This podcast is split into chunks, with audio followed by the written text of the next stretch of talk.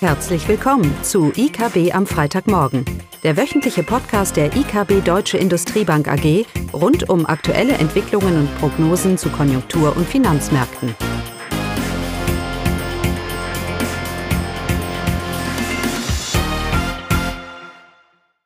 Willkommen zu IKB am Freitagmorgen, heute mit Klaus und Eugenia.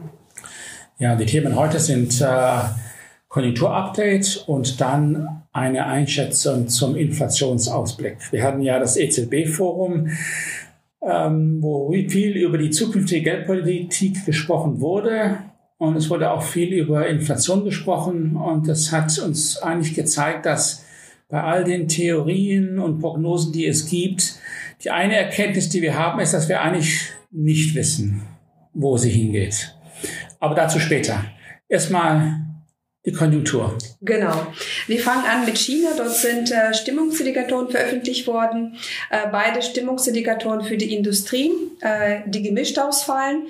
Der offizielle PMI-Index für das verarbeitende Gewerbe ist leicht gesunken und liegt jetzt unter 50 Punkten Marke.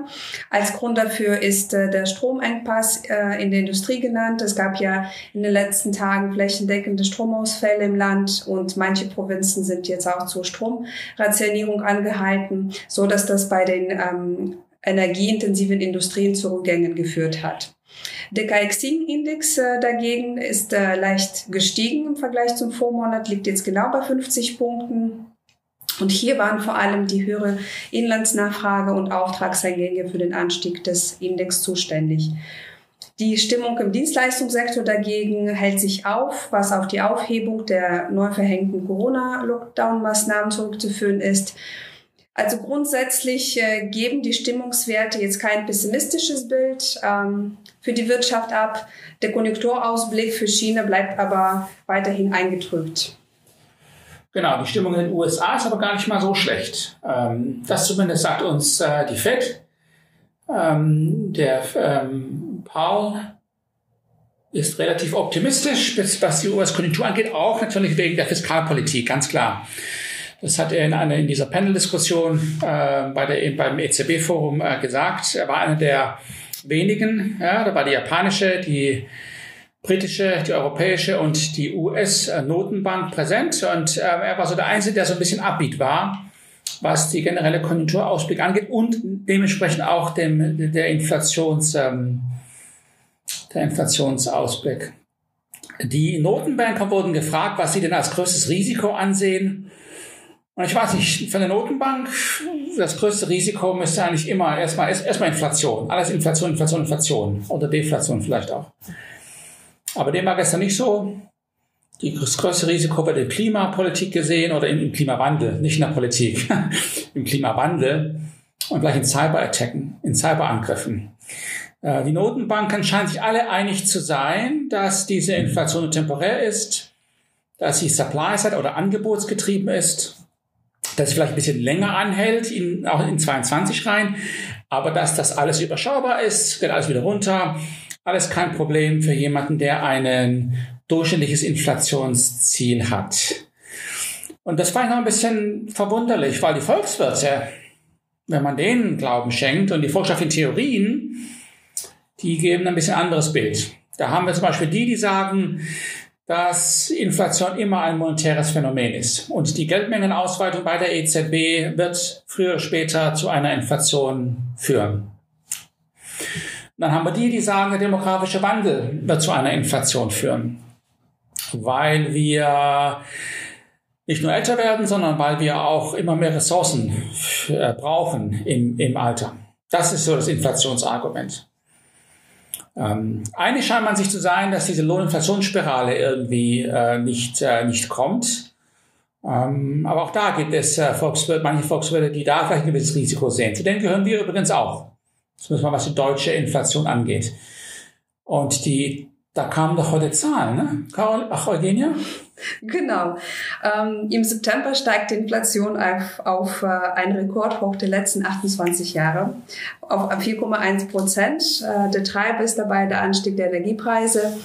Die Energiepreise sind um 14,5 Prozent angestiegen. Die Nahrungsmittel äh, haben sich fast um fast 5 Prozent verteuert.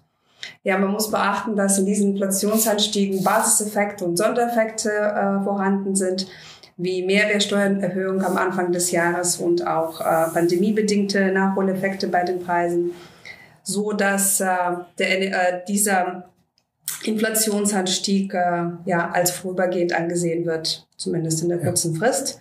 Und wir warten äh, für dieses Jahr eine Inflationsrate von 3% für Deutschland und 2,2% für nächstes Jahr. So, und da liegt das Problem drin. Ähm, wir sind uns alle einig, dass die Inflation jetzt irgendwann den Höhepunkt erreicht und dass sie dann zurückgeht. Die Frage ist, was passiert dann danach? Und die Notenbanken verweisen auf eine flache Phillipskurve, dass es irgendwie alles kein, alles kein Thema ist. Und wie ich gesagt habe, mehr, mehr Volkswirte argumentieren aber, dass langfristig die Inflation steigen wird. Und ich glaube, dass wir in Deutschland nächstes Jahr einen äh, gewissen Lohndruck schon sehen werden. Wenn wir eine 3% Inflationsrate dieses Jahr haben, wird das nicht spurlos am Arbeitsmarkt vorbei, vorbeigehen. Aber es ist trotzdem verwunderlich, und das ist jetzt unser Punkt heute, es ist irgendwie schon komisch. Es ist nicht komisch, dass Volkswirte sich nicht einig sind äh, und dass es zu einem Problem fünf Theorien gibt und zehn Meinungen wahrscheinlich, oder? ähm, was mich ein bisschen überrascht, ist, dass hier die Notenbank gar nicht berücksichtigt wird. Eigentlich dürfte das Thema ja nicht sein, wo könnte die Inflation sein? Ich habe ein Inflationsziel. Die eigentliche Frage müsste sein, wo werden die Zinsen sein? damit ich dieses Inflationsziel erreiche. Die Variable, die sich anpassen muss, sind ja eigentlich die Zinsen, auch historisch. Die Inflation war stabil und der, äh, der Treiber oder der Faktor, der das erreicht hat, waren die Zinsen. Darum haben die Zinsen höhere Volatilität gezeigt und eine größere Reaktion gezeigt. Also schon verwunderlich, dass wir hier über Inflationsprognosen äh, reden und, und, und Theorien hier in den Raum werfen, ich könnte auch ganz einfach argumentieren, die Notenbank hat ein Inflationsziel und darum ist die Inflationsprognose 2%. Alles andere würde ihre Glaubwürdigkeit ja angreifen. Wenn ich äh, Inflation prognostiziere auf Grundlage von Geldmengenausweitung oder von Demografie, sage ich eigentlich effektiv, die Notenbank wird es zulassen oder die Notenbank kann nicht anders. Und das ist nicht ein Punkt der manchmal hochkommt. Die Notenbank kann ja gar nicht anders. Die kann ja gar nicht die Zinsen anheben. Bei den Vermögensblasen, die wir haben, bei den Verschuldungsgraden, die wir haben, können die ja die Zinsen gar nicht, äh, gar nicht anheben. Ähm, die Meinung teile ich nicht unbedingt, weil dadurch, dass die Wirtschaft eine höhere Schuldengrad hat, sind auch, ist auch der Einfluss von Zinsen höher. Ich brauche die Zinsen nur ganz leicht anheben, um hier schon die Schuldentragfähigkeit mancher Länder an ihre Grenzen zu bringen und sie dementsprechend ähm, nötige fiskalische Konsolidierung einzuführen, was ja die Wirtschaft wieder abkühlt. Also der Gedanke, die Notenbank kann die Zinsen nicht anheben, wenn die Inflation steigt, weil sonst haben wir hier ein großes Chaos, das teile, das teile ich nicht. Die Frage ist eher, ob denn die Regierungen darauf reagieren oder ob man sich an diese Ankaufprogramme eben schon so lange gewöhnt hat aus Regierungssicht jetzt, soll heißen, dass die Regierung eben nicht, wenn die Notenbank die Zinsen leicht anhebt, in der Erwartung, dass dieser leichte Anstieg ausreicht, gegebene Schuldenquote hier die Wirtschaft abzukühlen mit der Inflation, ähm, dass dann die Staaten sagen äh, oder eben nicht so äh, dementsprechend agieren. Und wir dann eben eine doch eine höhere mittelfristige Inflation ähm, Inflation haben. Am Ende können Zinsen nur ansteigen, wenn die Wirtschaft boomt. Das war immer unser Punkt. Natürlich in einem Stagflationsumfeld ist es ein bisschen anders. Was ist jetzt die Situation? Und das ist ja auch so eine Sorge. Wie gesagt, das ähm, hat eigentlich nur die FED so ein bisschen jüngst geteilt, dass wir eben durch Supply-Side-Shocks oder Angebotsschocks die Wirtschaft belasten, belastet wird und gleichzeitig eben die Inflation steigt. Aber, das ist unsere Theorie, Eugenia, das kann nur temporär sein. Denn ein Angebotsschock verursacht einen einmaligen Preisanstieg, wie wir ihn auch dieses Jahr gesehen haben in der Wirtschaft. Es verursacht keine Inflation. Dafür brauche ich Zweitrundeneffekte. Und Zweitrundeneffekte gibt es nur, wenn sie die Notenbank zulässt. Ja, da kommt auch die ganze Thematik von der Geldmengenausweitung und so weiter und so fort kommt, spielt da, spielt da eine Rolle. Also wir sehen, dass äh, anhand der Diskussionen, die wir führen, wir zwar kurzfristig ein relativ gutes Gefühl haben, wo die Inflation hingehen wird, aber mittelfristig ist das doch sehr, sehr breit. Und statt dass die Notenbank das eigentlich als ein Zeichen fehlender Glaubwürdigkeit sieht, führt sie hier akademische Diskussionen ähm, und gibt ihre Meinung über ihre Modelle, warum am Ende alles wieder gut ist. Ja, das sind ja auch die EZB-Prognosen. Und das ist eben ein, ähm, damit haben wir ein Problem. Ich denke, dass, äh, dass auch das Inflationsrisiko, die Notenbank ähm, mag das auch etwas unterschätzen, weil sie eine unheimliche Betonung immer wieder auf Erwartungen legt. Die Erwartungen sind stabil, langfristige Inflationserwartungen und wenn die stabil sind, dann ist auch der Preisbildungsprozess in der Wirtschaft stabil. Schließlich werden ja Löhne auf Grundlage von Inflationserwartungen getrieben und auch Preise. Ja, das hört sich gut an. Das ist auch theoretisch sauber, aber es ist empirischer Unsinn oder praktischer Unsinn. Weil Löhne werden nicht getrieben, was meine Inflationserwartung in den nächsten fünf Jahre ist, sondern wo meine Inflation letztes Jahr war, zum Beispiel.